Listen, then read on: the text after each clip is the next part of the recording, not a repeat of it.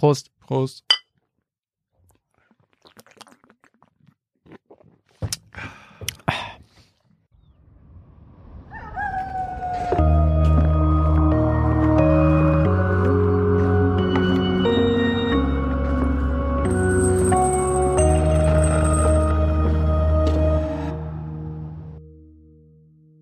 Moin und herzlich willkommen zur 19. Folge von Geschichten aus dem Altbau, dem Grusel-Podcast. Auch heute natürlich wieder mit mir, Christoph Wellbruck. Und auch heute natürlich wieder mit mir, Josh Kliemann. Wir präsentieren euch wie jedes Mal zwei Geschichten, die pickepacke voll sind mit schaurigen Ereignissen, mysteriösen Vorkommnissen und unerklärbaren Phänomenen.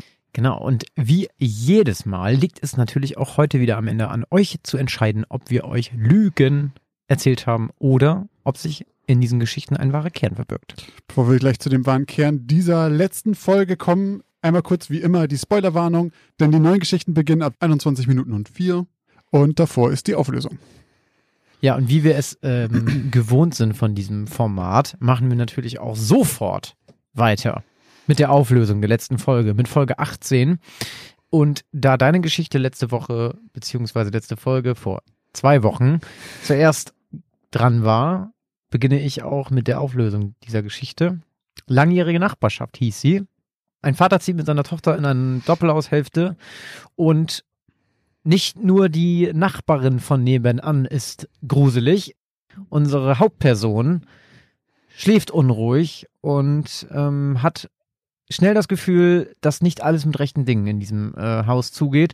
Und Jahre später soll sie Recht behalten, nachdem sie ihren Vater mit seiner mittlerweile neuen Freundin und dem mittlerweile auch neugeborenen Sohn besucht. Ja.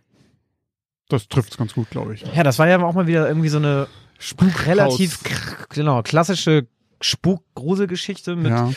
am Ende, glaube ich, ja nicht nur einem Geist, der dort ähm, im Haus aktiv ist. Und ich habe mich immer, ich habe mich dann gefragt, warum zum Teufel die Nachbarin irgendwie, die quasi stirbt und dann anscheinend laut dem Medium da dann auch irgendwie spukt, was die Einfach da nur verloren hat. rübergewandert ist, einfach nur Ja, umgezogen. aber ich weiß nicht, ob die da noch ein paar Eier zurückholen wollte, die noch geschuldet waren. Gute Frage. Ich weiß es nicht. Aber bevor ich meine Meinung sage, ähm, lasse ich euch erstmal alle daran teilhaben, was denn unsere Community meint. Denn wir haben natürlich wie immer auf unserem Instagram-Kanal eine kleine Umfrage gestartet. Und 63 Prozent aller derer, die an dieser Umfrage teilgenommen haben, glauben, dass Josh uns eine wahre Geschichte erzählt hat. Hingegen meinen 37 Prozent, dass Josh sich das Ganze nur ausgedacht hat. Tja, Was meinst du? Ich schließe mich der Mehrheit an und Ausnahmsweise mal wieder. ja und glaube, also ich habe natürlich auch ganz kurz gedacht, naja, da wärst du doch bestimmt auch mal drüber gestolpert bei deiner eigenen Recherche. Dann habe ich gedacht, ah, so Spukhäuser, das, da stolpert man eigentlich die ganze Zeit nur drüber, über irgendeinen anderen Stolperstein, wenn man sich auf die Road begibt. Äh, und deswegen sage ich, ähm, die Geschichte ist wahr und Punkt. Okay. Also, Andrea in meiner Geschichte heißt in Wirklichkeit Anna und ist eine Hörerin von uns. Uh. Denn es ist mal wieder soweit, es ist eine Hörergeschichte. Ei. Also zuerst mal natürlich vielen, vielen Dank, Anna, dass du diese Geschichte mit mir geteilt hast und danke, dass ich die hier unserer Hörerschaft unterbreiten konnte. Lustigerweise, ich habe die Hauptperson einfach in Andrea umbenannt. So heißt lustigerweise ihre Stiefmutter, die auch da jetzt in dem Haus wohnt. Das war nicht geplant, das ist einfach nur lustiger Zufall. Äh, genau, es war wirklich so, dass Anna halt in diesem Haus äh, mit der Zeit Angstzustände gekriegt hat und Schlafstörungen entwickelt hat und auch wirklich erlebt hat, hat sie mir so erzählt, dass diese Hand auf ihr Bein geschlagen hat und sie auch wirklich das Geräusch von diesem Klatschen auf ihr Bein gehört hat, obwohl niemand im Zimmer war. Diesen kalten Hauch und so weiter habe ich mir selber dazu gedichtet, das kam von mir. Das gab es in Wirklichkeit nicht. Aber irgendwas war wohl da. Und dann haben sie halt wirklich, nachdem etliche Jahre später auch der kleine Bruder dann dort Schlafstörungen entwickelt habe, ein Medium zu Rate geholt. Und zwar ist das eine Bekannte der Stiefmutter gewesen. Das haben die echt gemacht? Ja. Crazy. Und er war halt ein Medium im Haus und hat dann gesagt, ja, in dem Einzimmer geht ein, der Geist eines Mannes umher. Und, Überraschung, die Nachbarin ist auch noch da, die hockt in der Ecke von dem anderen Raum.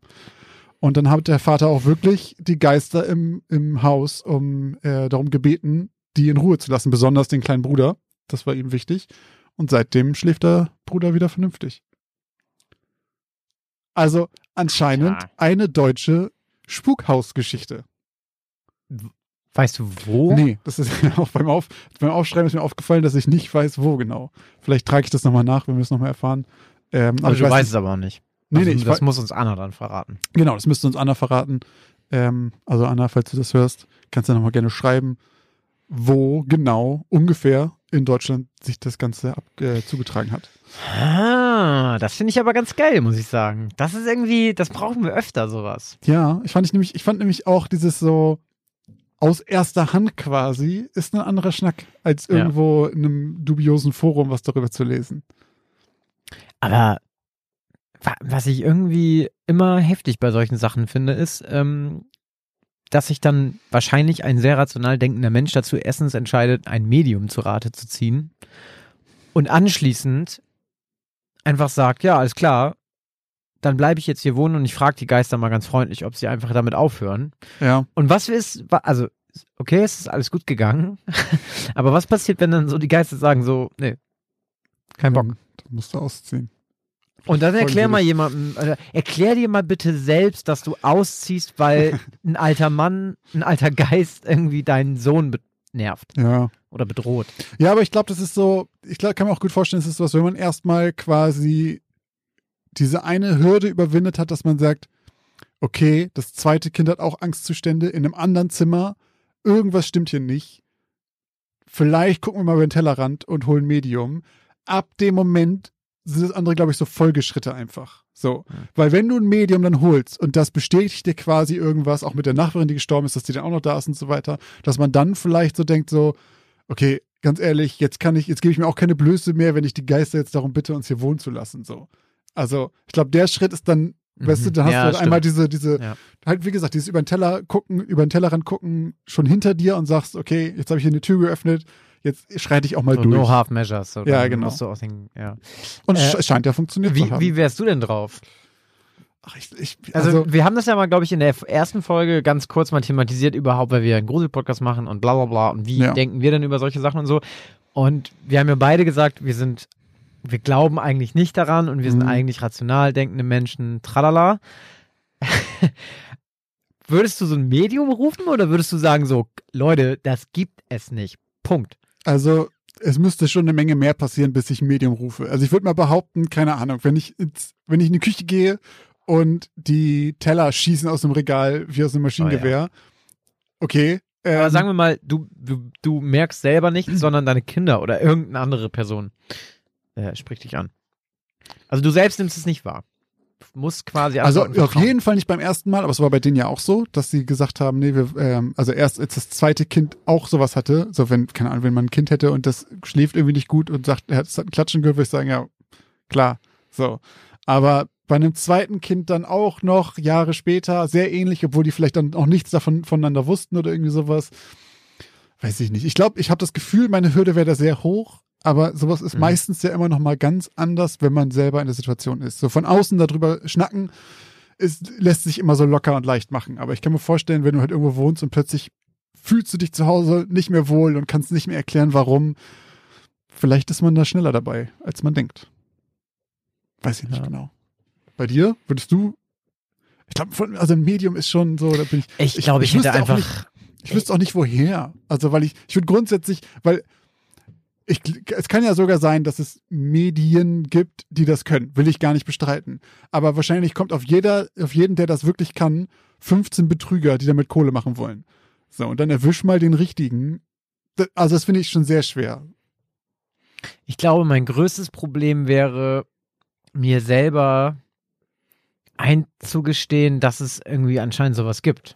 Also, weil das würde bei mir einfach irgendwie so was So auslösen. Weltbild ändern Ja, ne? genau. Ja, also stimmt.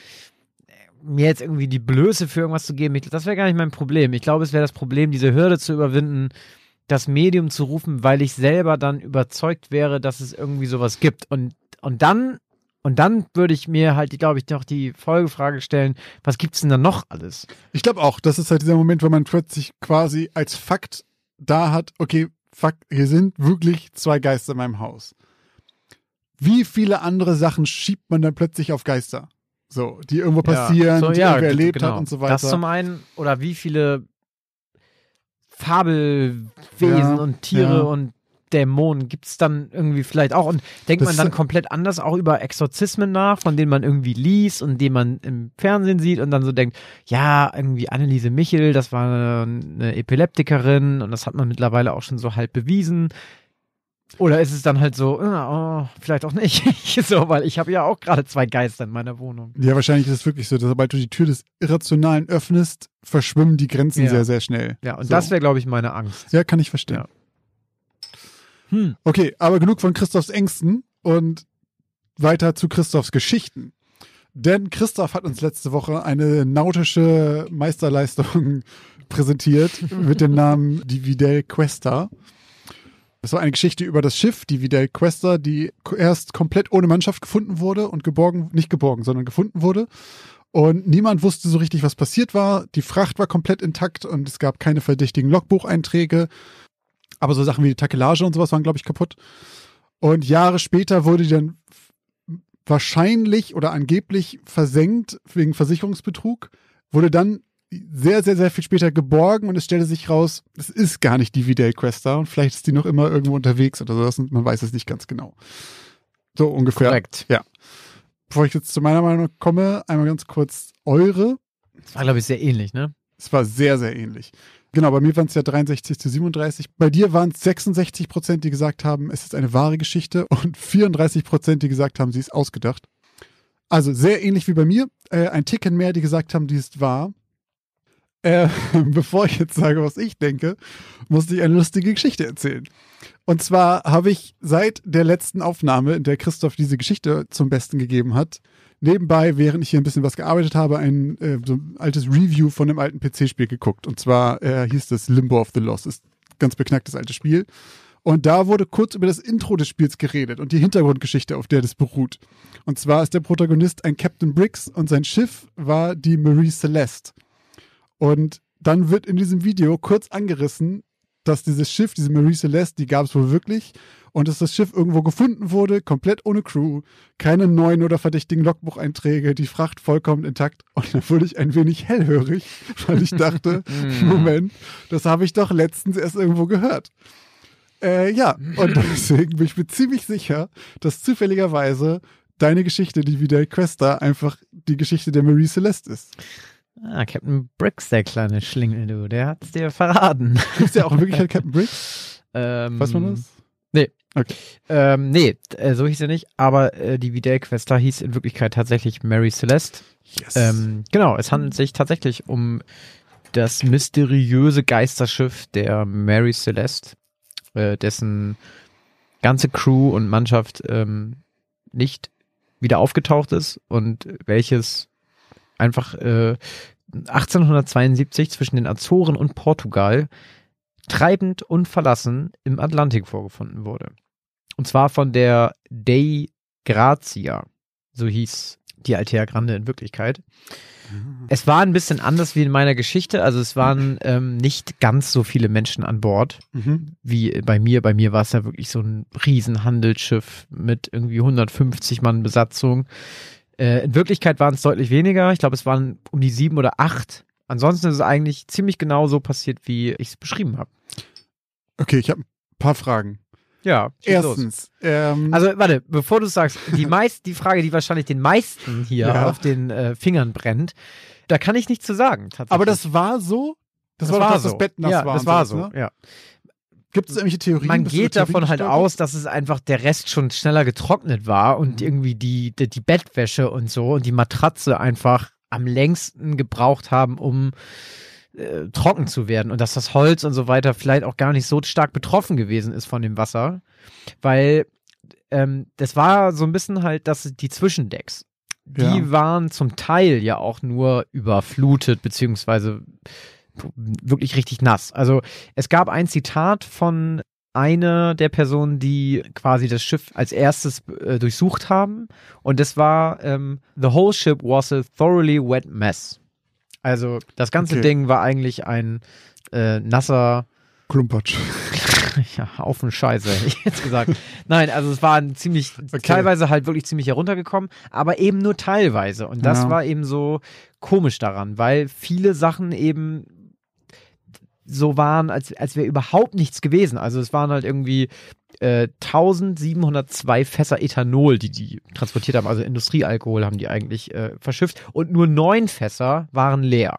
Und da habe ich halt nämlich in diesem Video, was ich zufällig gesehen habe, da ist er einmal ganz kurz auf so eine Theorie eingegangen und da ging es irgendwie darum, dass das eine Ethanol-Explosion dann Mhm. war und dass die aber aus irgendeinem Grund ist das so, dass die nicht richtig Sachen verbrennen oder sowas. Ich weiß nicht mehr genau, wie das war, aber irgendwie Ethanol, eine Explosion davon kann sein, dass die die ein paar Decks quasi komplett verschont, weil das da einmal so durchexplodiert und dann Ja. aber erst oben anfängt zu brennen oder Ja, sowas. genau. Also die, die eine Theorie war halt, dass ähm, eben, ja, sage ich mal, in neun Fässern einfach ein Leck war und dann ist dieser Alkohol halt ausgelaufen und diese Dämpfe haben sich dann unter Deck eben gesammelt.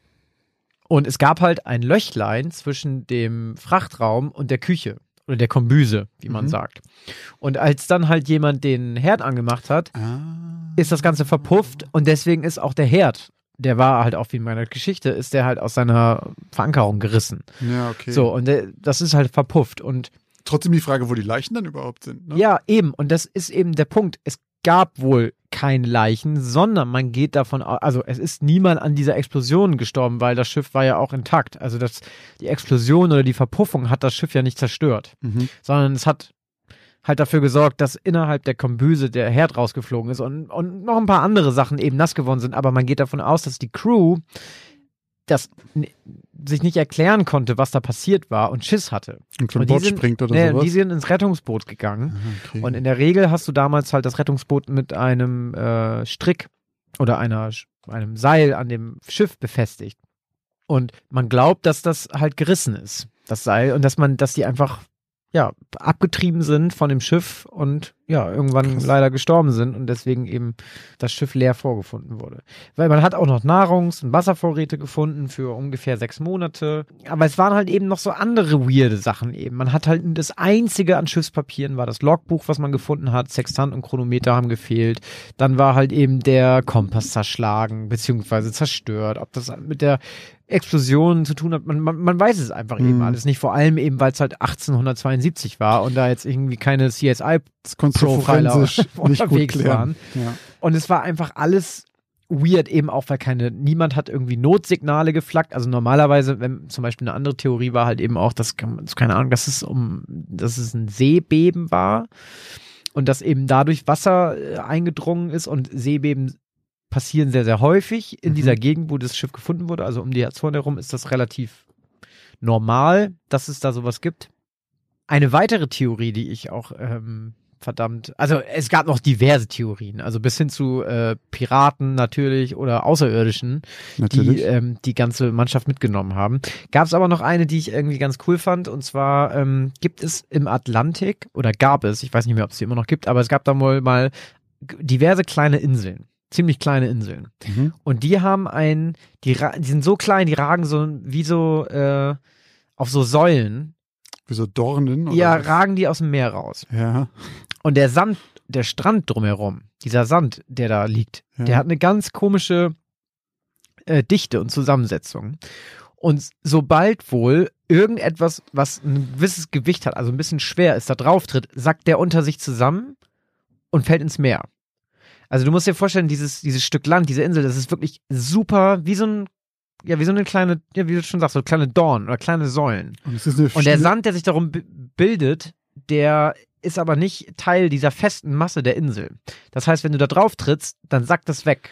Das heißt, es könnte sein, dass die Crew da drauf gestiegen ist. Es kann halt sein, dass die, genau, es gibt ja halt jemanden, der glaubt, dass die mit dem Rettungsboot ähm, auf eine dieser Inseln gefahren sind, um das auszuchecken, was da geht. Und dann ist das halt alles weggesackt. Und dann sind die alle da halt eben ertrunken. Beziehungsweise in ihr Krass. Rettungsboot und die, die sind dann alle- verschütt gegangen. Ja, die fand ich auch ganz gut. Okay, okay, okay. Und äh, das wurde unter anderem in einem ähm, deutschsprachigen Morgenblatt veröffentlicht. In Zagreb. allerdings. Damals? Damals. Okay, Ja. krass. Und eine Sache noch, auch die Geschichte mit dem Versicherungsbetrüger ist wahr. Und auch, Auch die wirklich Geschichte. Hundefutter? Äh, in Wirklichkeit waren es Katzenfutter und Gummistiefel. Was? okay. Ich habe nochmal eine Frage und zwar, wie bist du auf den Namen gekommen? Weil hier Alter Grande heißt das nicht großer Adler? Boah, keine Ahnung. Okay. Und wie der Quester einfach ausgedacht oder Ja. was? Okay, ich dachte, da gibt es vielleicht irgendwie einen Hidden, Hidden Meaning. Aber was ich cool fand war, äh, ich glaube, das ist gar nicht in der Folge mehr äh, aufgenommen worden, aber du hast, glaube ich, als äh, wir so darüber geschnackt haben, wie unsere Folgen heißen, habe ich irgendwie gesagt, meine Folge, äh, ich habe hier so einen Arbeitstitel, die wie Quest da, und dann meintest du nur so, ah ja, klingt wie ein Schiffname. Ja, ja. Und das fand ich sofort, okay, geil, dann, habe ich wirklich alles richtig gemacht. kann nicht so verkehrt sein.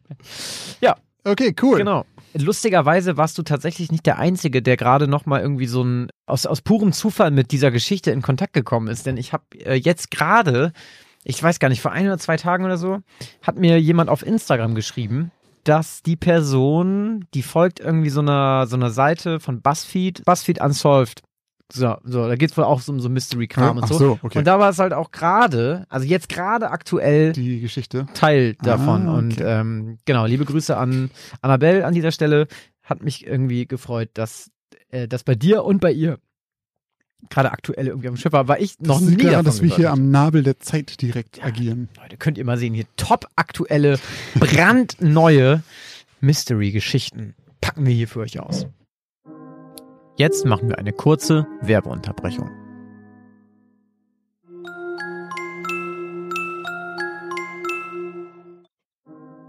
Und jetzt geht's auch schon weiter mit den neuen Geschichten. Und jetzt wird direkt die erste neue Geschichte ausgepackt. Und zwar ist Christoph heute dran mit seiner ersten Geschichte. Sie. Meine Geschichte diese Woche heißt Herzeleid. Rammstein. Kommt dir bekannt vor? Ja. Zufall. Ja, okay. Mit einem festen Ruck schloss Claudia mit einer Hand die Kofferraumtür ihres Käfers und packte anschließend wieder die Träger einer großen Einkaufstüte aus Plastik. Claudia kam gerade vom Wocheneinkauf. Sie war vom Beruf Krankenschwester und hatte meistens an Tagen, an denen sie arbeiten musste, wenig Zeit oder auch einfach keine Lust mehr, die Einkäufe zu erledigen, wenn sie nach Hause kam. Deshalb kaufte sie an ihren freien Tagen nun für sich und ihren Mann Peter für die ganze Woche ein. Für die beiden war es schon fast eine Art Ritual geworden, sich gemeinsam an einem Tag der Woche zusammenzusetzen und bei einer Tasse Kaffee oder Tee den Speiseplan für die kommende Woche zu besprechen. Dabei musste immer ein Kompromiss zwischen der sehr gesunden Lebensweise von Claudia und der Schwäche für Junkfood seitens Peter gefunden werden. Peter hasste das Einkaufen so sehr, dass er vor vielen Jahren mit Claudia den Deal eingegangen war, sich an seinem freien Tag, wenn Claudia einkaufen ging, um den Haushalt und um den Garten zu kümmern. Und diese Art der Arbeitsteilung funktionierte jetzt schon seit über 15 Jahren glücklicher Ehe ganz ausgezeichnet. Mit schweren Armen ging Claudia den frisch gepflasterten Weg hoch zur Eingangstür ihres Hauses. Die Türen zum Haus und zur Küche hatte sie vorausschauend schon mal vorher geöffnet und war anschließend wieder zu ihrem Auto und den Einkäufen zurückgekehrt. In der Küche angekommen, hiefte sie die Einkäufe auf die Arbeitsfläche aus Holz und holte kurz Luft, bevor sie mit dem Auspacken der Tüten begann. Da sie das ganze Wochenende durchgearbeitet hatte, hatte sie den heutigen Morgen frei gehabt. Peter war noch auf der Arbeit und somit hatte sie also noch das Haus und den Garten für ein paar Stunden für sich allein. Als sie den Kühlschrank schloss und nach der Kaffeedose im Eckschrank der Küche griff, warf sie einen kurzen Blick nach draußen durchs Fenster in den Garten und sah, dass die Tür des Schuppens offen stand. Eigentlich kein Grund zur Sorge. Die meisten Menschen vergaßen wahrscheinlich das ein oder andere Mal, ihre olle Tür zum Schuppen ranzuziehen. Jedoch nicht bei den Schiefers. Peter Schiefer war äußerst penibel mit der Tür des Schuppens und achtete mit Argusaugen darauf, dass die Tür nicht nur zugezogen, sondern auch immer fest verschlossen war. Aber wahrscheinlich waren die Schiefers auch die einzigen in ihrer Straße, die den Wert eines zweiten Einfamilienhauses in Gartengeräte investiert hatten und diese in einem zweiten Fort Knox in ihrem Garten eingeschlossen hatten. Claudia stellte die Kaffeedose zurück in den Eckschrank und glitt durch die auf- und zuschiebbare Terrassentür in den Garten.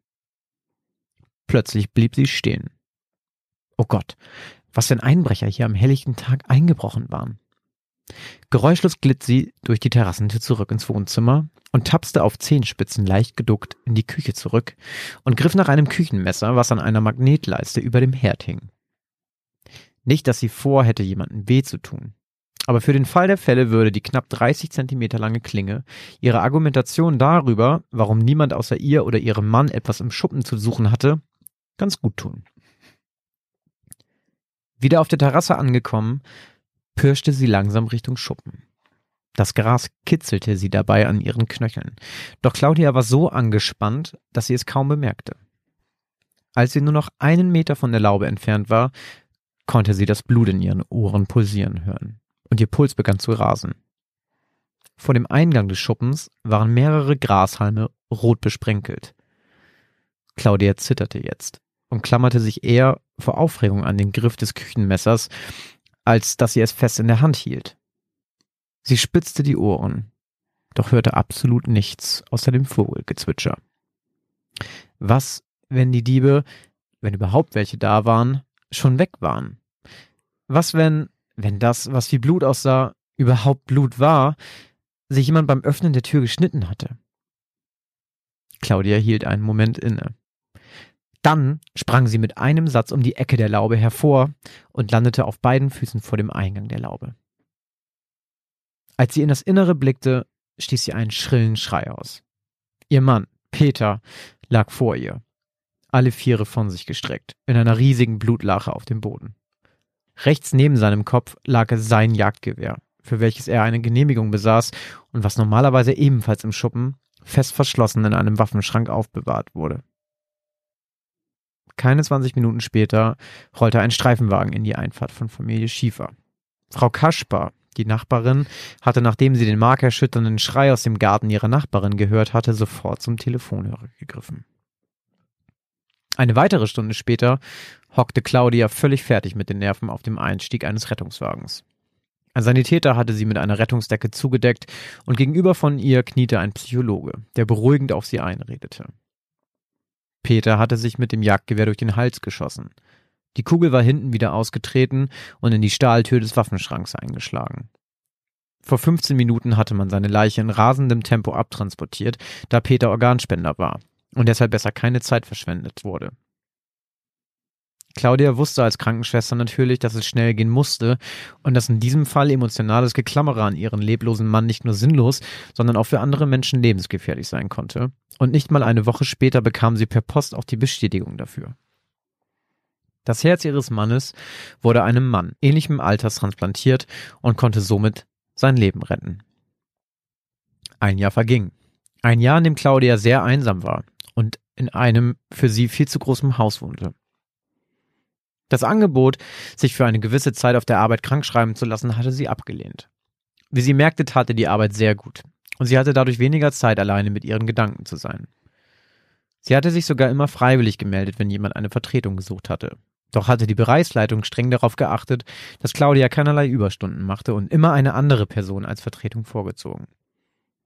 Als Claudia eines Nachts von der Arbeit kam, noch leicht aufgekratzt von einer anstrengenden Schicht, leerte sie wie immer den Briefkasten und war für einen kurzen Moment überrascht, dass sie nach über einem Jahr erneut Post von dem Krankenhaus bekam, welches die Transplantation des Herzens ihres Mannes vorgenommen hatte. Da sie eh noch nicht imstande dazu war, sich schlafen zu legen, setzte sie sich ins Wohnzimmer und las sich das Schreiben durch. Das Krankenhaus informierte sie darüber, dass der Empfänger des Herzens sich bei Claudia bedanken wollte. Natürlich war die Einwilligung von Claudia vonnöten. Organspenden liefen komplett anonymisiert und das Krankenhaus war nicht befugt, irgendwelche Daten einfach herauszugeben. Nachdem Claudia zu Ende gelesen hatte, faltete sie den Brief wieder zusammen und entschloss sich dafür, im wahrsten Sinne des Wortes eine Nacht darüber zu schlafen. Am nächsten Morgen rannte sie sofort zum Telefon und wählte die Nummer des Krankenhauses, welches den Eingriff damals durchgeführt hatte. Sie willigte ein und vereinbarte ein Treffen. Als sie auflegte, durchfuhr sie ein kurzer, aber starker Adrenalinrausch. In drei Wochen würde sie den Mann kennenlernen, unter dessen Brust das Herz ihres verstorbenen Mannes schlug. Drei Wochen später, am 13. August, war es dann endlich soweit und Claudia traf auf Martin. Er war etwa im gleichen Alter wie ihr Mann Peter heute gewesen wäre. Sie trafen sich in einem der Büroräume des Krankenhauses im Beisein der Ärzte, die den Eingriff durchgeführt hatten. Nach etwa einer Stunde verließen die Ärzte die Szenerie und kamen wieder ihrer Arbeit nach. Claudia und Martin hingegen blieben und redeten noch weitere vier Stunden miteinander. Erleichtert stieg Claudia, nachdem sie das Krankenhaus verlassen hatte, in ihren Wagen und kramte einen kleinen Zettel aus ihrer Hosentasche. Lächelnd und etwas rot angelaufen, starrte sie ein paar Sekunden auf die Telefonnummer von Martin Plätscher. Sie kramte ihr Smartphone aus der Handtasche und legte einen neuen Kontakt an.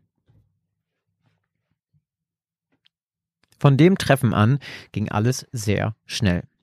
Claudia und Martin fingen an, sich zu daten, und schon nach sehr kurzer Zeit hatte Claudia das Gefühl, Martin schon viel länger zu kennen, als sie eigentlich tat.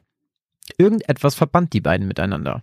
Es war fast wie Liebe auf den ersten Blick, wenn es so etwas überhaupt gab. Martin hatte vieles mit Peter gemeinsam, wie Claudia feststellte. Auch das Jagen machte ihm großen Spaß. Allerdings hatte er tatsächlich erst nach seiner Transplantation damit begonnen. Warum wusste er auch nicht. Eines Morgens wachte er auf und entschied sich, einen Jagdschein zu machen. Nach gerade mal einem halben Jahr, nachdem die beiden sich zum ersten Mal in einem der Büros des Krankenhauses getroffen hatten, zogen sie zusammen. Claudia verkaufte ihr altes Haus und Martin kündigte das Mietverhältnis seiner schönen Altbauwohnung mitten in der Innenstadt. Sie entschieden sich für ein kleines Häuschen am Stadtrand und heirateten ein weiteres halbes Jahr später. Claudia war von sich selbst ziemlich überrascht. Das war eigentlich gar nicht ihre Art. Aber irgendwas an Martin war besonders. Irgendetwas erinnerte sie an Peter. Und das tat ihr gut. Auch Claudias Schwester freute sich für das neue Glück und war froh, dass ihre Schwester nicht mehr einsam war. Seltsamerweise fielen Claudia über die Jahre, die sie mit Martin verheiratet war, immer mehr Parallelen zu Peter auf. Genau wie Peter kümmerte sich Martin lieber um Haus und Hof, als einkaufen zu gehen und genoss es, sich mindestens einmal in der Woche mit Junkfood vollzustopfen. Doch Claudia fielen all diese Besonderheiten gar nicht mehr auf. Manchmal vergaß sie sogar, dass sie vor Martin bereits mit einem anderen Mann verheiratet gewesen war. So glücklich war sie mit ihm. 15 Jahre später jedoch wurde ihren Erinnerungen auf die Sprünge geholfen. Als Claudia gegen 15 Uhr von ihrer Frühschicht nach Hause kam und ihren Wagen hinter Martins dunkelroten SUV in der Auffahrt parkte, wunderte sie sich bereits, dass ihr Mann um diese Zeit zu Hause und nicht auf der Arbeit war. Am Morgen hatte sie ihm noch einen Abschiedskuss gegeben und er hatte nicht den Eindruck gemacht, als ob er krankheitsbedingt ausfallen würde. Außerdem wusste sie, dass er aktuell ziemlich viel zu tun hatte und öfter später von der Arbeit nach Hause kam. Claudia wusste selbst nicht warum, aber irgendwie überkam sie ein leichtes Unwohlsein, als sie die Haustür öffnete und eintrat. Sie rief ein paar Mal nach ihrem Mann, doch bekam keine Antwort. Während sie das Wohnzimmer durchquerte, hefteten sich ihre Augen fast schon automatisch auf die große Fensterfront. Ihre Pupillen huschten dabei von links nach rechts, während sie nach draußen in den Garten blickte. Dann spürte sie plötzlich wieder ein Rauschen in den Ohren. Es war dasselbe Rauschen, was sie schon einmal gespürt hatte. Die Tür zum Gartenhäuschen stand sperrangelweit offen. Ihr war, als hörte sie nichts, außer ihrem Puls. Fast schon instinktiv ging sie schnurstracks zur Terrassentür, öffnete sie und eilte schnellen Schrittes auf die kleine Laube zu. Dabei wiederholte sie fast schon hysterisch immer und immer wieder den Namen ihres Mannes, und plötzlich war ihr, als erlebe sie ein grausames Déjà-vu. Martin lag leblos und starr auf dem Boden des Gartenhäuschens. Die Haare seines Hinterkopfes klebten in einer riesigen Blutlache, welche sich um seinen Hals herum wie ein kleiner See gebildet hatte. Die Quelle dieses kleinen roten Sees war das Loch in Martins Hals, welches von einer Patrone Kaliber 208 Winchester in Martins Hals gerissen wurde. Claudia sackte wimmernd zusammen. Als sie wieder zu sich kam, war das Déjà-vu noch nicht vorüber. Erneut saß sie auf dem Eingang eines Krankenwagens, zugedeckt mit einer Rettungsdecke und einer heißen Tasse Tee in den Händen. Der Psychologe war bereits verschwunden und ihr Kopf lehnte an der Schulter ihrer Schwester. Martin hatte sich das Leben genommen. Genau wie Peter hatte er sich mit seinem Jagdgewehr durch den Hals geschossen und war verblutet. Auch er hatte keinen Abschiedsbrief, sondern nur offene Fragen hinterlassen. Im Gegensatz zu Peter jedoch war Martin kein Organspender und Claudia war froh darüber. Ein drittes Mal würde sie sich nicht wieder in ein und dasselbe Herz verlieben. Ich hab's Ende kommen sehen. Ich hab's kommen sehen von einer Meile Entfernung. ich dachte so, warte mal, okay, sie lernt den Typen kennen. Ach, guck mal, er ist auch Jäger plötzlich. Ich, ich weiß schon, was passiert. Okay, okay. Wie ist das? Herzeleid, ne? Herzeleid. Ja, der, Titel, der Titel ist super. Passt super zur Geschichte. Ich fand, das, fand den letzten Satz super. Der war geil. Wir sind nicht wieder in das, äh, ein drittes Mal in das gleiche Herz verlieben. Mir sehr gefallen. Sehr schön, vielen Dank. Ja, das freut mich, Josh, dass dir das gefallen hat. Ja, ich überlege jetzt schon wieder, ob das echt ist oder nicht. Und es klingt wieder wie, also. Du hast zwei Wochen Zeit. Ja, ich weiß. Aber ich, das erinnert mich jetzt so spontan ein bisschen auch an die beiden Kids, die im Autounfall sterben und dann kriegen sie zwei ah, neue Kinder. Die, die, Zwillinge. Die, die Zwillinge. ja, Ah, stimmt. Ei. es hat ein bisschen was davon, ne?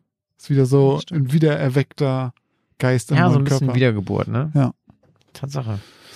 Ah, mit einem düstereren Ende diesmal. Okay, okay, okay. Ja, in zwei Wochen äh, werde ich mehr Feedback dazu geben. Ja, da bin ich mal gespannt, was du heute für mich und unsere Zuhörerinnen und Hörer vorbereitet hast, mein Lieber. Ich, Ich glaube, auch. die Bühne gehört dir. Dankeschön. It's all yours. Ich mach's mir bequem. The stage is yours. Ratschstein Schalosch. War das hebräisch? Das ist Uri Geller. Der sagt doch immer Ratschstein Schalosch. Ist er Jude? Ja, ich glaube schon. Ah. Oder zumindest. Ach ey, keine Ahnung, ich weiß nicht, aber zumindest sagt er das. Wird schon was mit, seinem, mit seiner Herkunft zu tun zu haben. Egal. Meine Geschichte für heute heißt Ein unzertrennliches Trio. Chris, James und Larry kannten sich schon seit ihrer Jugend. Die drei gingen damals zusammen zur Highschool in Harpers Ferry, einer Kleinstadt in West Virginia. Sie gingen in dieselbe Klasse, hatten ähnliche Interessen und den gleichen Musikgeschmack. Und viel mehr brauchte es nicht. Es dauerte nicht lange und die drei waren quasi unzertrennlich. Nach der gemeinsamen Schulzeit zogen sie jedoch auseinander. Chris, der Sportler unter den drei, fing an als Zimmermann in Harpers Ferry zu arbeiten. James, der Klugscheißer des Trios, studierte Political Science an der West Virginia University. Und Larry, dem eigentlich schon immer egal war, was er macht, solange es nicht allzu sehr nervte, zog mit seiner Freundin ein paar Städte weiter, um dort in einem Laden für Angelzubehör zu arbeiten. Doch trotz der wachsenden räumlichen Distanz zwischen ihnen verloren sich die drei auch nach der Schulzeit nie aus den Augen. So entwickelte sich nach kurzer Zeit eine Art Tradition. Alle sechs Monate trafen sich die drei zu einem siebentägigen Wandertrip. Je weiter weg von jeglicher Zivilisation, desto besser. Handys oder ähnliches waren selbstverständlich verboten. Dieses Mal entschieden sie sich für den Monongahela National Forest in West Virginia. Beinahe 4000 Quadratkilometer Wald voller Wanderpfade, durchzogen von Flüssen und Canyons. Es war das größte Unterfangen, das die drei sich je vorgenommen hatten. Seit Wochen bereiteten sie sich darauf vor. Und dann, dann war es endlich soweit. Tag 1 Chris, James und Larry stiegen aus Larrys alten Jeep Cherokee. James konnte den Anblick vor ihm kaum fassen. Der Parkplatz, von dem aus sie starten wollten, lag auf einem kleinen Plateau, so dicht am Herzen des Parks, wie sie mit einem Motor nur herankommen konnten. Ab hier galt striktes Verbot. Der Blick von hier war unfassbar. Bis weit hinter den Horizont erstreckte sich ein Bild aus riesigen Hügeln, bedeckt von Tausenden und Abertausenden von Bäumen. Nur an den Stellen, an denen reißende Flüsse die gewaltigen Ansammlungen von Bäumen trennten, wurde das satte Grün der Landschaft von schäumender Gischt gebrochen. Es war faszinierend. Er atmete tief ein. Der Geruch von Moos und feuchtem Fichtenholz strömte ihm in die Nase. Chris warf James eine leere Plastikflasche an den Kopf. Ich trag deinen Scheiß sicher nicht für dich. Jetzt komm ran hier. James war wie aus einem Traum gerissen. Als er sich umdrehte, sah er Larry und Chris bereits in voller Montur vor dem Jeep stehen. Larry trug wie immer seine blaue Outdoor-Jacke. Er sagte, sie bringe ihm Glück, seit er einmal 50 Dollar gefunden hatte, als er sie trug. Wir wollen heute Abend schon da hinten sein, also beeil dich mal ein bisschen. James folgte Larrys ausgestreckten Zeigefinger, der auf eine der Hügelspitzen in der Entfernung zeigte. James streckte sich noch einmal und holte sein gesamtes Equipment aus dem Wagen. Die beiden anderen schauten ihm ungeduldig dabei zu, wie er sich umständlich seinen Rucksack umschnallte und jeden Gurt noch zweimal überprüfte. Typisch für den alten Perfektionisten. Keine 30 Minuten später waren sie schon so tief in den Wald geschritten, dass sie den Parkplatz hinter sich nicht mal mehr sehen konnten. Sie hatten sich entschlossen, abseits der großen und viel genutzten Wanderpfade zu gehen. Sie hatten keine große Lust, an Tag drei plötzlich ein paar europäische Touristen zu entdecken. Sie wollten so tief in die Natur, wie es irgendwie möglich war. In den nächsten paar Stunden entfernten sie sich deshalb immer weiter von den Hauptrouten, die durch das Gebiet liefen, und folgten dem Kompass von Chris Richtung Nordosten, bis sie schließlich, zwei Stunden vor Sonnenuntergang, an ihrem Tagesziel angekommen waren. Routiniert stellten sie ihre Zelte auf, bereiteten eine kleine Kochstelle vor und machten es sich gemütlich, um den Sonnenuntergang zu beobachten. Allen drei war die Vorfreude auf die kommenden Tage anzusehen, während die Sonne langsam am Horizont verschwand und tiefschwarze Schatten in ihren Gesichtern hinterließ.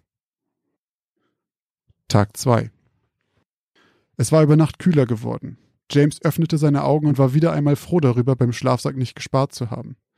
Dennoch, so richtig gut geschlafen hat er nicht. Er lugte aus seinem Zelt und sah Chris und Larry bereits mit einer Tasse Kaffee draußen sitzen. Auch sie sahen alles andere als ausgeschlafen aus. Naja, die erste Nacht halt. Kaum war er aus dem Zelt getreten, hielt ihm Larry schon stumm eine weitere Tasse aus Edelstahl hin, randvoll gefüllt mit tiefbrauner Flüssigkeit. Dankend nahm Larry einen großen Schluck. Hm, der gute Instant-Kaffee. so saßen die drei eine Weile schweigend da, bis sie sich schließlich aufrafften, ihr Hab und Gut einpackten und verstauten und sich wieder auf den Weg machten, tiefer in die Wälder, die vor ihnen lagen. Ihr Plan sah vor, dass sie die ersten drei Tage immer weiter Richtung Nordosten gingen, dort dann einen Tag weit ab von jeglicher Zivilisation in der Wildnis verbrachten und sich dann auf den Rückweg begaben. Also hieß das für heute nur eines: gehen. So bahnten sich Chris, James und Larry ihren Weg durch das zugewucherte Unterholz, immer der zitternden Kompassnadel hinterher, mit dem ständigen Knacken kleiner Äste in ihren Ohren, die unter dem Gewicht ihrer massiven Wanderstiefel zerbrachen. Am Ende des Tages waren sie trotz der mittlerweile geringen Temperatur verschwitzt und außer Atem, als sie sich wieder daran machten, ihre Bleibe für die Nacht zu errichten. Diesen Abend waren sie zu tief im Wald und die Bäume zu hoch, um noch einen guten Ausblick auf einen Sonnenuntergang zu haben. Ganz abgesehen davon waren sie aber sowieso zu müde, und so legten sie sich schnell schlafen. In dieser Nacht wachte James jedoch mehrere Male auf. Einer der anderen beiden war wahrscheinlich pinkeln. Zumindest hörte er jemanden da draußen rumstapfen. Er nahm sich seine Ohrstöpsel und drehte sich um. Tag 3. Sein Schlafsack war zwar erste Sahne, James hätte aber vielleicht mehr Geld für seine Matte ausgeben sollen. Er fühlte sich wie gerädert. Als er das Zelt öffnete, bekam er plötzlich Kopfschmerzen, als die Sonne durch die Baumwipfel in sein Auge traf, als ob er am Abend zuvor ein Bierchen zu viel gehabt hätte. Merkwürdig. Chris saß schon draußen und kochte Wasser auf. Larry schien noch zu pennen. Morgen, sagte James verschlafen. Warst du letzte Nacht dauernd pinkeln oder war das Larry? Chris wusste nicht, wovon er redete. Er hatte tief und fest geschlafen. Dann muss es wohl Larry gewesen sein. Egal. Gierig griff James zu dem Topf mit dem jetzt köchelnden Wasser und mischte sich das billige Koffeingebräu zusammen. Er musste erstmal wieder richtig wach werden. Es dauerte noch fast eine halbe Stunde, bis Larry aus dem Zelt gekrochen kam. Er schien sichtbar mitgenommen von der Nacht, sogar noch schlimmer als James. Jetzt erst merkte James, dass sein Atem in der Luft zu sehen war. Es muss über Nacht noch einmal ein paar Grad kälter geworden sein. Es würde ein verdammt anstrengender Tag werden. Als sie eine Weile später ihre Sachen verstaut und ihr Equipment angelegt hatten, machten sie sich wieder auf den Weg. Es schien, als würde der Wald von Schritt zu Schritt dunkler werden, die Bäume immer höher und einschüchternder. Larry fiel es schwer, mit den anderen beiden Schritt zu halten. Mehrere Male stolperte er beinahe über dicke Wurzeln oder rutschte aus. James bemerkte außerdem, dass es hier viel weniger Vögel gab als noch zu Beginn ihrer Tour. Es war so still, alles klang so dumpf. Man hörte lediglich das merkwürdig entfernte Rauschen der Blätter, weit oben in den Wipfeln. Es klang fast ein bisschen wie ein Kichern. Sie schafften heute bei weitem nicht die Strecke, die sie sich vorgenommen hatten. Der Wald war zu dicht bewachsen, Larry zu müde und langsam und die Temperaturen zu niedrig, um die Kilometer abzureißen, die geplant waren. Vollkommen erschöpft errichteten die drei ihr Nachtlager und gingen früh zu Bett. Doch in dieser Nacht machte James kaum ein Auge zu. Das kichernde Rauschen der Blätter trieb ihn in den Wahnsinn. Auch seine Ohrstöpsel reduzierten es nur ein wenig.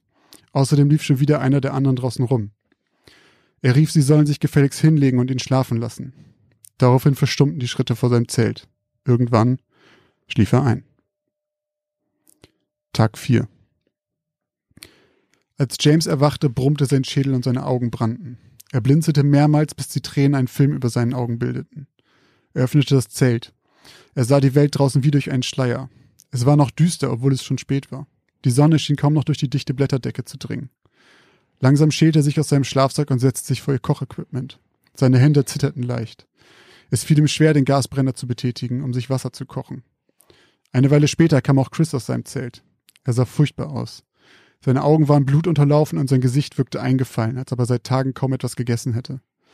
Müde saßen die zwei nebeneinander und warteten darauf, dass Larry sich endlich zeigte. Sie entschieden sich, sich heute auf den Rückweg zu machen auch wenn sie ihr eigentliches Ziel nicht ganz erreicht hatten. Doch nach fast einer Stunde war Larry immer noch nicht zu sehen. James ging zu seinem Zelt und rief ihn. Keine Antwort. Er öffnete den Reißverschluss. Doch das Zelt war leer. Ruckartig drehte er sich zu Chris, der ihn ebenso verdutzt anschaute. Sofort standen beide auf und schauten sich um. Sie begannen Larry zu rufen, liefen Kreise um ihr Lager, doch von ihm war weit und breit nichts zu sehen. James verfiel sofort in Panik. Was zum Teufel sollten sie jetzt machen? War das einer seiner dummen Scherze? Ist er in der Nacht einfach rausgegangen? Gab es hier wilde Tiere? Die Gedanken rasten in einer irrsinnigen Geschwindigkeit durch James Kopf. Doch Chris sagte, er könne keine Anzeichen für Bären oder Wölfe sehen. Außerdem hätte man es dann doch gehört. Auch das Zelt war nicht kaputt. Es war einfach nur leer. Selbst Larrys Rucksack und seine blaue Jacke fehlten. Aber warum sollte er einfach so gehen? Und vor allem auch noch das Zelt stehen lassen? Die beiden suchten mehrere Stunden nach ihrem Freund, doch es blieb vergebens.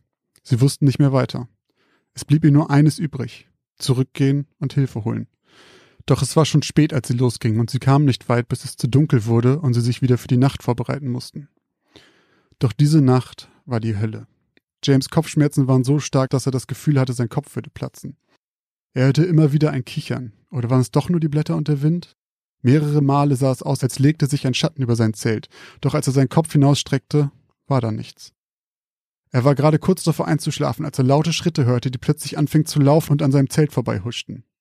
Wurde er verrückt? Mitten in der Nacht fing es an zu regnen, und das Prasseln der Tropfen auf der Oberfläche seines Zeltes ließ James endlich zur Ruhe kommen. Tag 5 Es fiel James schwer, die Augen zu öffnen. Seine Lider hingen schwer wie bleibesetzte Vorhänge vor seinen Pupillen. Leicht schimmerte Dämmerlicht durch die sich langsam öffnenden Schlitze. Seine Arme hingen schlapp an den Seiten seines Körpers herunter. Er hatte Mühe, sich aus dem Schlafsack zu quälen. Auch Aufstehen war mühsam. Seine Beine wirkten wackelig und kraftlos und gaben ihm nicht den Halt, den er jetzt brauchte. Sein Atem hing lange und schwer in der Luft. Seine Stiefel hinterließen tiefe Furchen im Schlamm, in dem sich der Regen des Vortags in kleinen Rinnsalen sammelte. Schwermütig hob er seinen Kopf und sah nach oben. Es war so düster.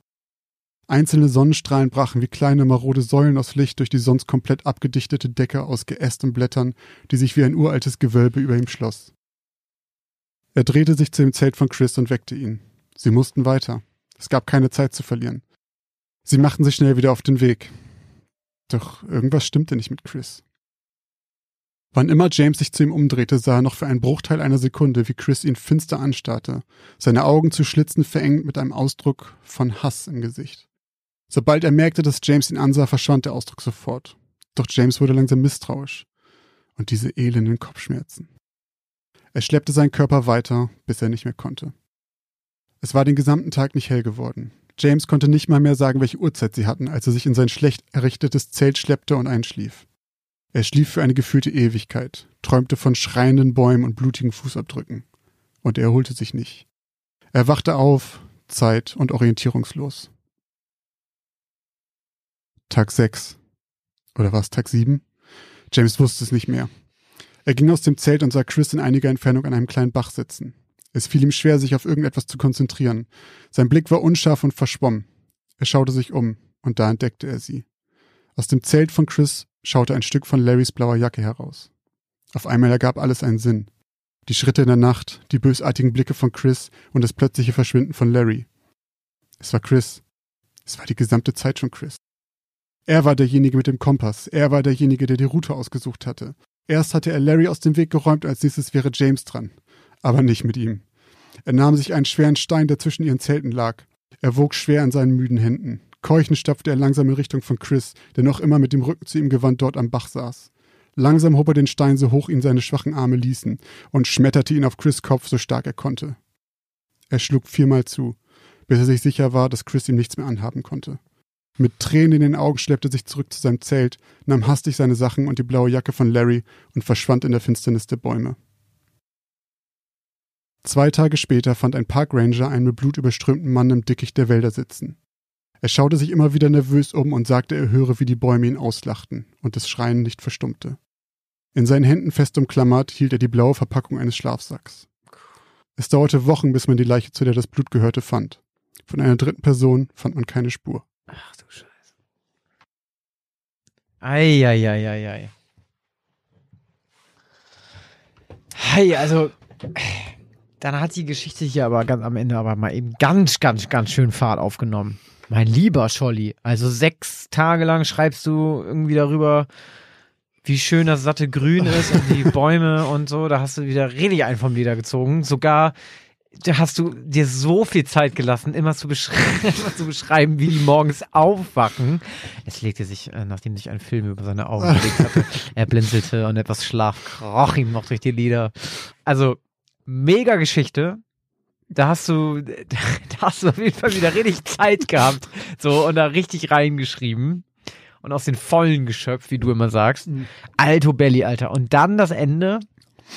Erinnert mich irgendwie an so, muss ich ehrlich sagen, erinnert mich so ein bisschen an so einen klassischen, ja, so einen klassischen Horrorfilm in der Wildnis so ein bisschen. Ja. Und dann auch und dann auch so, dass einer anscheinend wahnsinnig wird.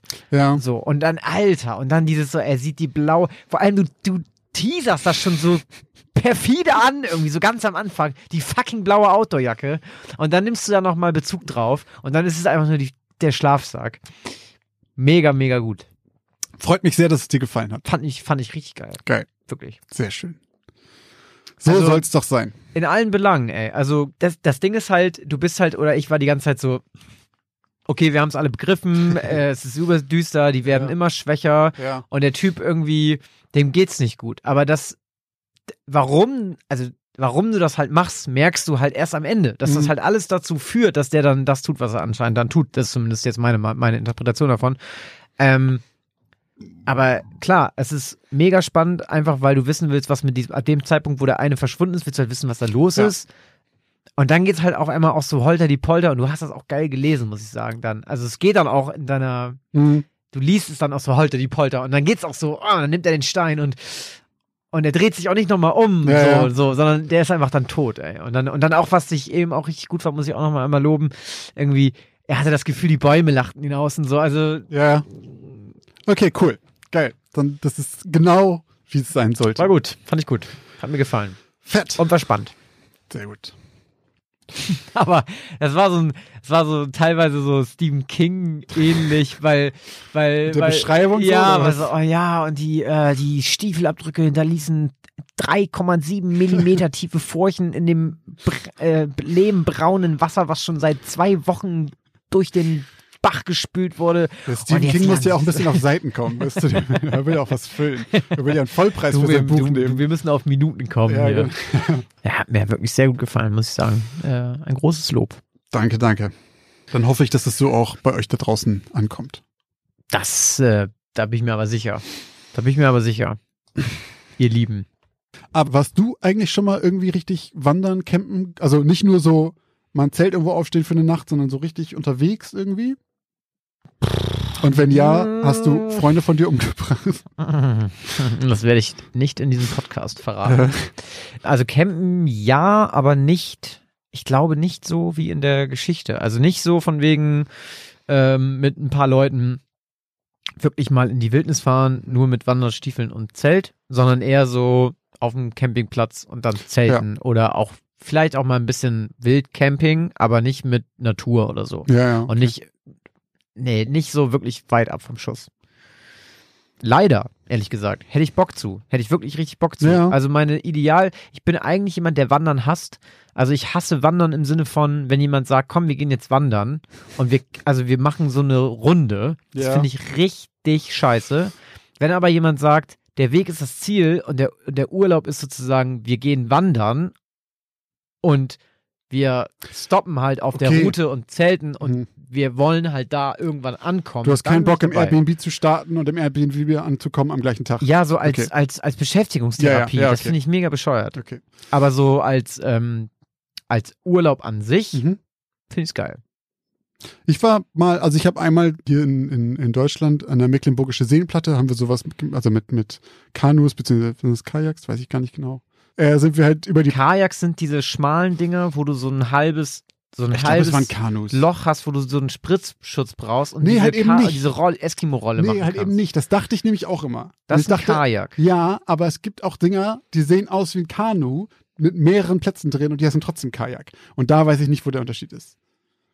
Aber es, Kajaks sind nicht nur diese Ein-Mann-Dinger. Aber Kanus sind doch auch die, also Kajaks sind doch auch die, wo du drinnen sitzt und das Paddel ist ein Paddel, was auf beiden Seiten Nee, halt eben, Paddel das hat. ist halt, das, genau das dachte ich halt immer. Aber das muss nicht sein. Du kannst auch Kajak fahren. Meine Theorie jetzt gerade, fällt mir jetzt gerade dabei ein, dass das bestimmt das eine unten, äh, ein Kanu ist, glaube ich, unten flach und Kajak ist, glaube ich, unten spitz. Der Bug. Hm. Das ist jetzt meine Theorie. Ich könnt, wir könnten es jetzt ganz einfach googeln, aber ich finde es lustiger, wenn wir es nicht machen. Und Okay, falls jetzt jemand weiß, äh, das ist uns. Schreibt es äh, in die Kommis. Genau. Lass, Auf jeden Fall haben wir da eine Tour gemacht, halt äh, mit so Kajaks waren es, glaube ich. Ähm, ich glaube, zwei, drei, drei Tage durch die Gegend, so immer über die Seenplatte und dann halt auf so Campingplätzen gepennt.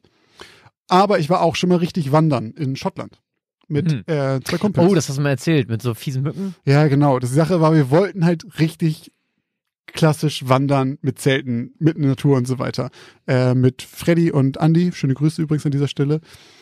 Und das Problem war, da war irgendwie, ich glaube, es heißt Midges, heißen die Viecher. Midges Season war da. Und das heißt, da gab es überall so beknackte kleine Drecksfliegen, die, wenn du durchs hohe Gras gegangen bist, sind die alle aufgescheucht worden, haben sich in deine Augen gesetzt Ah. und so weiter. Die waren wirklich so richtig klein, aber die haben überall gejuckt. Und es war wirklich von einer Sekunde war dein halbes Auge schwarz, weil die über diese Mücken, Bah. diese Viecher drin war. Und wir sind tatsächlich einfach richtig weggelaufen vor denen, aber es bringt halt nichts, weil die überall sind. Und deswegen haben wir im Endeffekt dann eigentlich nur mehrere Tage gecampt, aber halt ähm, keine Ahnung, ein paar Kilometer abseits von einem Ort, direkt an der Küste auf so einer Schafweide. Das war schon ziemlich, ziemlich geil. So, Hm. Wir haben auch richtig dann auf so einem Natur, auf so einem, so einem, so einem Schieferstein dann abends gegrillt Oh, echt? und ähm, also wir haben so ein kleines Feuer draus gemacht aus so ähm, Treibholz, was da rumlag und so. Und haben natürlich im Ort uns einen Scotch gekauft und haben mit dem Scotch dann diese Scheibe desinfiziert. Es war schon richtig geil. Hat richtig Bock gemacht. Aber wir waren, halt, wir waren im Endeffekt aber halt nicht groß unterwegs. Wir haben von da aus dann immer so Tagestrips irgendwie Ja. gemacht, so, aber wir hatten halt dann ein richtiges Camp. Aber es war Aber mega das cool. ist auch cool. Voll Klingt mega cool. Mega schön. Wir waren bei der Harry Potter Brücke. In Harry Potter, da wo ähm, der Hogwarts Express langfährt. In jedem Film gibt es immer diese eine Brücke, diese geschwungene Brücke. Oh. Die steht genau da. Da sind wir dran vorbei. Drüber gefahren, glaube ich, sogar mit der Bahn. Ein Schöne Zug. Gegend. Ja. Geil. Da fährt auch immer noch so ein ganz alter Express lang, wie der Hogwarts Express. Mit so Rauch und alles. Das war schon cool. Ich habe mein Portemonnaie da verloren. Ich habe mein, Portemon ich hab mein Portemonnaie da verloren. Ich glaube am ersten Tag. Und dann mussten die anderen beiden mir halt die ganze Zeit Geld leihen. Und am letzten Tag, als wir wieder zurückgefahren sind, habe ich einfach nur mal so ähm, den, den Typen am, am Bahn, wie heißen die, den Schaffner da gefragt, ob da zufällig was abgegeben wurde. Er hat so gegrinst und geht so in die Hütte und gibt mir mein Portemonnaie wieder. Das war Nee. so ein Papierportemonnaie. Und er meinte, er dachte erst, das wäre Müll und hat aber reingeguckt und gemerkt, oh, es ist ein Portemonnaie und hat es dann aufgehoben. Ich habe es Geil. wirklich wieder gekriegt. Crazy. Voll geil. Das ist meine äh, Schottland-Wandergeschichte. Das ist eine coole Geschichte. War auch mega schön. Fast, fast so cool wie deine Geschichte eben. Ja, Aber mit einem Happy End. ja, stimmt. Haben dich auch die Bäume ausgelacht? Gab keine Bäume. Ich habe mir ich habe eine Route mit nur Wiesen ausgesucht und Schafen. Oh, es war aber zwischendurch so windig da, dass wir das Zelt, weil wir Angst hatten, es- ohne Scheiß, das wäre weggeflogen. Dann haben wir es komplett flach gemacht und irgendwie 30 Steine draufgelegt, damit es nicht wegfliegt, während wir weg sind, weil das einfach da an der Küste in Schottland. Holy shit, ist das windig. Ey, aber in Schottland, also wandern so, ich würde auch, glaube ich, wirklich nur wandern gehen in so Ländern, wo ich wüsste, da ist auch, da ist höchstens ein Wolf. Ja, ich würde nicht, nicht in irgendwelchen Braunbärgebieten unterwegs sein, so. Ja. Dafür ist einfach, Oder wo du, wo du nicht auf dem Boden schlafen solltest. ja, Australien irgendwie oder sowas würde ich auch nicht groß wandern wollen. Nee. Alter, auf Das ist bei uns, Fall. hier ist ja nix. Also, wenn du ganz viel Pech hast, kommt ein Fuchs oder sowas. So.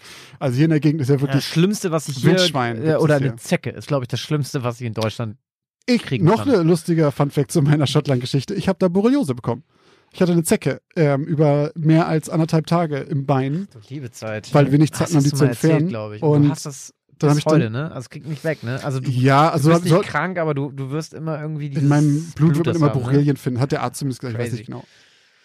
Aber man kennt das wirklich easy. Man sagt, man redet ja immer von diesem weißen Ring, Kreis. ne? Ja. Und man sagt immer, da kommt so ein weißer Ring da drum. Und denkst immer, okay, aber wie sieht Boah. das aus? Und plötzlich hatte ich wirklich so einen perfekten Kreis in weiß mit so einem roten Mitteldings am Bein. Da habe ich auch noch eine Geschichte zu. Ich, ich glaube, ich habe dir die sogar schon mal erzählt.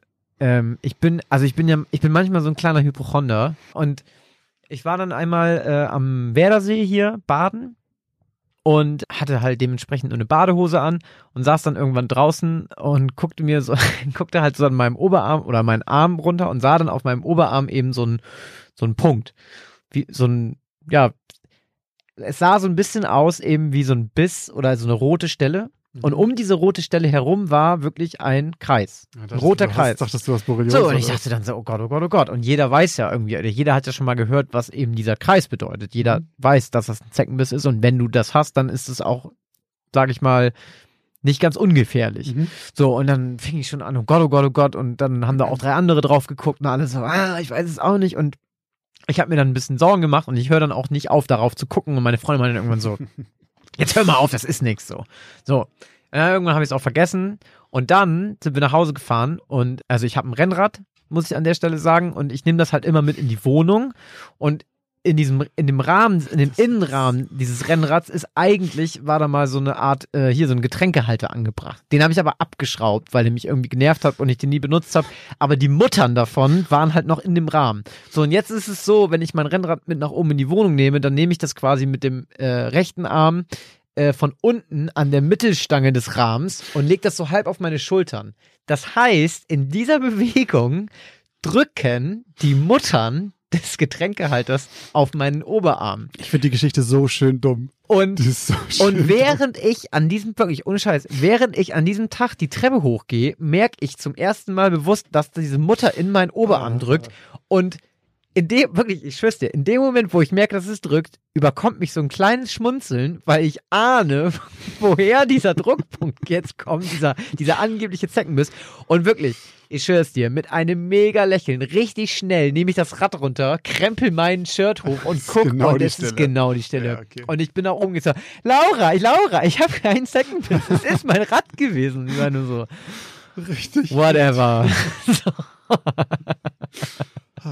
Ja. Aber das zum Zeckenbiss dauert auch viel länger. Das heißt auch nicht, dass man den Zeckenbiss hat und dann kommt ein weißer Kreis. Ich glaube, bei mir kam der irgendwie drei Wochen später oder sowas. Crazy. Also es dauert. Okay. Aber das wissen sich auch ganz viele. Ja, aber apropos ganz viele. Wir müssen uns nämlich auch, glaube ich, bei ganz vielen Leuten schon wieder bedanken. Ja, es ist schon wieder soweit. Die Dankesreden sind da. Und zwar von Und ey, Leute, das ist kein fester Bestandteil dieses Podcasts. Nee. Es ist einfach immer nur so, weil äh, immer alle zwei Wochen einfach ganz viele Leute uns supporten. Und Ja. deswegen, wir, wir müssen diesen Namen nennen. Das sind wir euch schuldig. Den Namen auf jeden Fall unbedingt Ja. nennen. Also, wir wollen uns zuerst mal bei unseren zwei neuen Patreons bedanken. Vielen, vielen Dank an Kim Und äh, willkommen, Annabelle, im Club der coolen Leute. Und dann vielen Dank an die Leute, die uns bei PayPal unterstützt haben. Und zwar einmal vielen Dank an Janina Und vielen Dank an Arne. und vielen Dank an Marike. Und von Marike sollen wir noch ganz liebe Grüße an ihre Freundin Merle ausrichten, denn Merle, Ausnahmsweise. denn Merle hat Marike unseren Podcast empfohlen. Und dadurch eigentlich auch uns supportet. Denn wenn Merle nicht gewesen wäre, hätte Marike nicht unseren Podcast gehört und ergo. Uns nicht supportet. Also, Merle, du Ja. bist nicht ganz unschuld daran. Vielen, vielen Dank. Ja, vielen Dank. Falls auch ihr uns auf irgendeine Art und Weise supporten wollt, dann gibt es da mehrere Möglichkeiten. Zum Beispiel haben wir Patreon und Steady als Plattform, wo ihr uns monatlich unterstützen könnt. Die Links dazu findet ihr wie immer im Linktree. Die sind zum Beispiel direkt hier in den Shownotes, wenn ihr auf welchem Device oder welchem Programm auch immer ihr hört. Da gibt's meistens, wenn ihr runterscrollt oder irgendwie so, gibt's die Shownotes zu den einzelnen Folgen. Da sind die Links einmal drin. Oder auch bei Twitter oder bei Instagram in unserer Bio verlinkt ist der auch. Dort findet ihr die ganzen Links zu zum Beispiel eben Patreon und Steady oder auch PayPal. Falls ihr uns nicht monatlich unterstützen wollt, geht es auch über PayPal. Das findet ihr auch dort in dem Linktree. Wenn ihr uns anders unterstützen möchtet, und zwar nicht finanziell, dann könnt ihr das natürlich auch tun. Und zwar folgendermaßen. Ihr könnt uns auf iTunes einfach eine Bewertung geben. Falls ihr dort hört oder falls ihr äh, Apple-User seid, dann geht auf iTunes, sucht nach unserem Podcast und gibt uns eine Fünf Sterne. Bewertung. Genau, gerne auch mit irgendwie einem kurzen Satz dazu, was euch gut gefällt. Vielleicht, wenn euch was nicht gefällt, schreibt auch rein, was ihr besser wünscht. Zum Beispiel trinke ich jetzt immer einen Schluck Wasser, bevor ich diese Folge aufnehme. Ich achte tatsächlich auch ein bisschen mehr drauf. ähm, Also es hilft auch. und wir fallen uns tatsächlich, ich hoffe, man merkt ein bisschen, nicht mehr so ganz oft ins Wort. Stimmt, ja. Genau, das könnt ihr zum einen tun, zum anderen könnt ihr uns natürlich auch einfach weiterempfehlen. Ihr könnt diesen Podcast natürlich all euren Freunden erzählen, dass es den gibt und dass er verdammt gut ist und dann hören die den auch. Und falls ihr Instagram habt, könnt ihr uns unseren Instagram-Account at Geschichten aus dem Altbau, alles zusammengeschrieben, natürlich auch einfach in eurer Story teilen und uns folgen, falls ihr das noch nicht tut. Falls ihr das nicht tun solltet, solltet ihr das jetzt tun. Denn Josh, erzähl mal bitte allen Leuten, die noch Die nicht uns Benefits. folgen, was sie davon haben, uns auf Instagram zu folgen. Au, Instagram, da gibt's einiges. Zum Beispiel laden wir zu jeder Folge immer ein Bild hoch mit dem Titel der Folge und darunter könnt ihr miteinander diskutieren, ob ihr glaubt, dass die Geschichten echt oder nicht echt sind. Ihr könnt auch, falls ihr mega den Durchblick habt und zufällig die, den, die echte Geschichte davon kennt oder die Inspiration, die wir äh, dazu genommen haben, schreibt's doch drunter und spoilert es allen anderen. Auch bei Instagram gibt's in den Stories nach jeder Folge immer eine Woche später eine Abstimmung, ob ihr glaubt, dass die Geschichte echt ist oder nicht. Das sind die Zahlen, die wir hier immer erwähnen vor den Auflösungen der Geschichten. Denn wir wollen natürlich auch eure Meinung dazu wissen. Und wenn es echte Geschichten gibt, dann wird danach bei Instagram auch immer noch etwas zu der Auflösung dort gepostet. Sei es die Person, der das passiert ist, oder Hintergründe zu dem Spukhaus, in dem irgendwas passiert ist. Also sowas alles findet ihr auch dort. Genau. Und es ist natürlich auch einer der einfachsten Wege, mit uns in Kontakt zu treten. Also wenn ihr irgendwie, keine Ahnung, Kritik üben möchtet, wenn ihr uns äh, von einer Geschichte, einen spannenden Fall oder einer persönlichen Geschichte, wie auch heute die Auflösung wieder gezeigt hat, äh, erzählen möchtet, dann könnt ihr das natürlich gerne einfach über die DM-Funktion machen. Falls ihr einer der wenigen Menschen sein solltet, die in diesem Jahr immer noch keinen Instagram-Account haben solltet, könnt ihr uns natürlich auch trotzdem irgendwie erreichen und uns von euren Geschichten erzählen oder uns kritisieren oder uns loben. Und zwar unter der E-Mail-Adresse geschichten aus dem Altbau at outlook.de. Dort könnt ihr uns die gute alte E-Mail schreiben. Ähm, die bekommen wir natürlich und dort antworten wir selbstverständlich auch. Diese E-Mail-Adresse findet ihr auch in den Shownotes. Das ist sowieso, äh, die Shownotes solltet ihr euch sowieso ständig durchlesen. Sehr unter, unterschätztes, ähm, Unterschätzter Content auf jeden Fall. Das Ja, sind richtige klar. Schmankerl, Leute. da, Da, sind Sprüche drin. also ich breche mir hier jede Woche, Das stimmt ich halt breche mir wirklich. hier alle zwei Wochen einen ab, damit ich euch hier richtig geile Shownotes schreibe. Und wahrscheinlich nicht mal 10% von euch haben die jemals in ihrem Leben gelesen und wissen überhaupt, dass es hier existieren. Vor allem seitdem ähm, die Folgenbeschreibung und die Shownotes quasi äh, zusammengeflossen worden sind. Ja, ja, Ja. das stimmt. Ja. Also, falls ihr irgendwelche lustigen Sachen von Christoph lesen wollt, scrollt einfach, also bei mir auf dem Handy, ich muss nur runterscrollen, in die Shownotes. Ja. Wer Falls ihr die es- besonders lustigen Sachen übrigens lesen wollt, müsst ihr äh, Teil der Patreon und Steady Community werden. Oh, stimmt, da schreibst du anderen Kram, ne? Ja, die kriegen halt den. Die kriegen richtige Schmankerl. Das ist schon fast schon so Stand-up-Content. Nein. ja, Christophs aber genug, Quatsch Comedy Club. genug mit dem ganzen Quatsch. Ich würde sagen, Josh, Das war's, ne? ich glaube auch. Wir sind. Wir haben auch Zeit jetzt wieder. Das ist eine lange Folge geworden. Also, vielen, vielen Dank fürs Zuhören an alle da draußen, die bis zum Ende durchgehalten haben. Und wir hören uns in der nächsten Geschichte aus dem Altbau.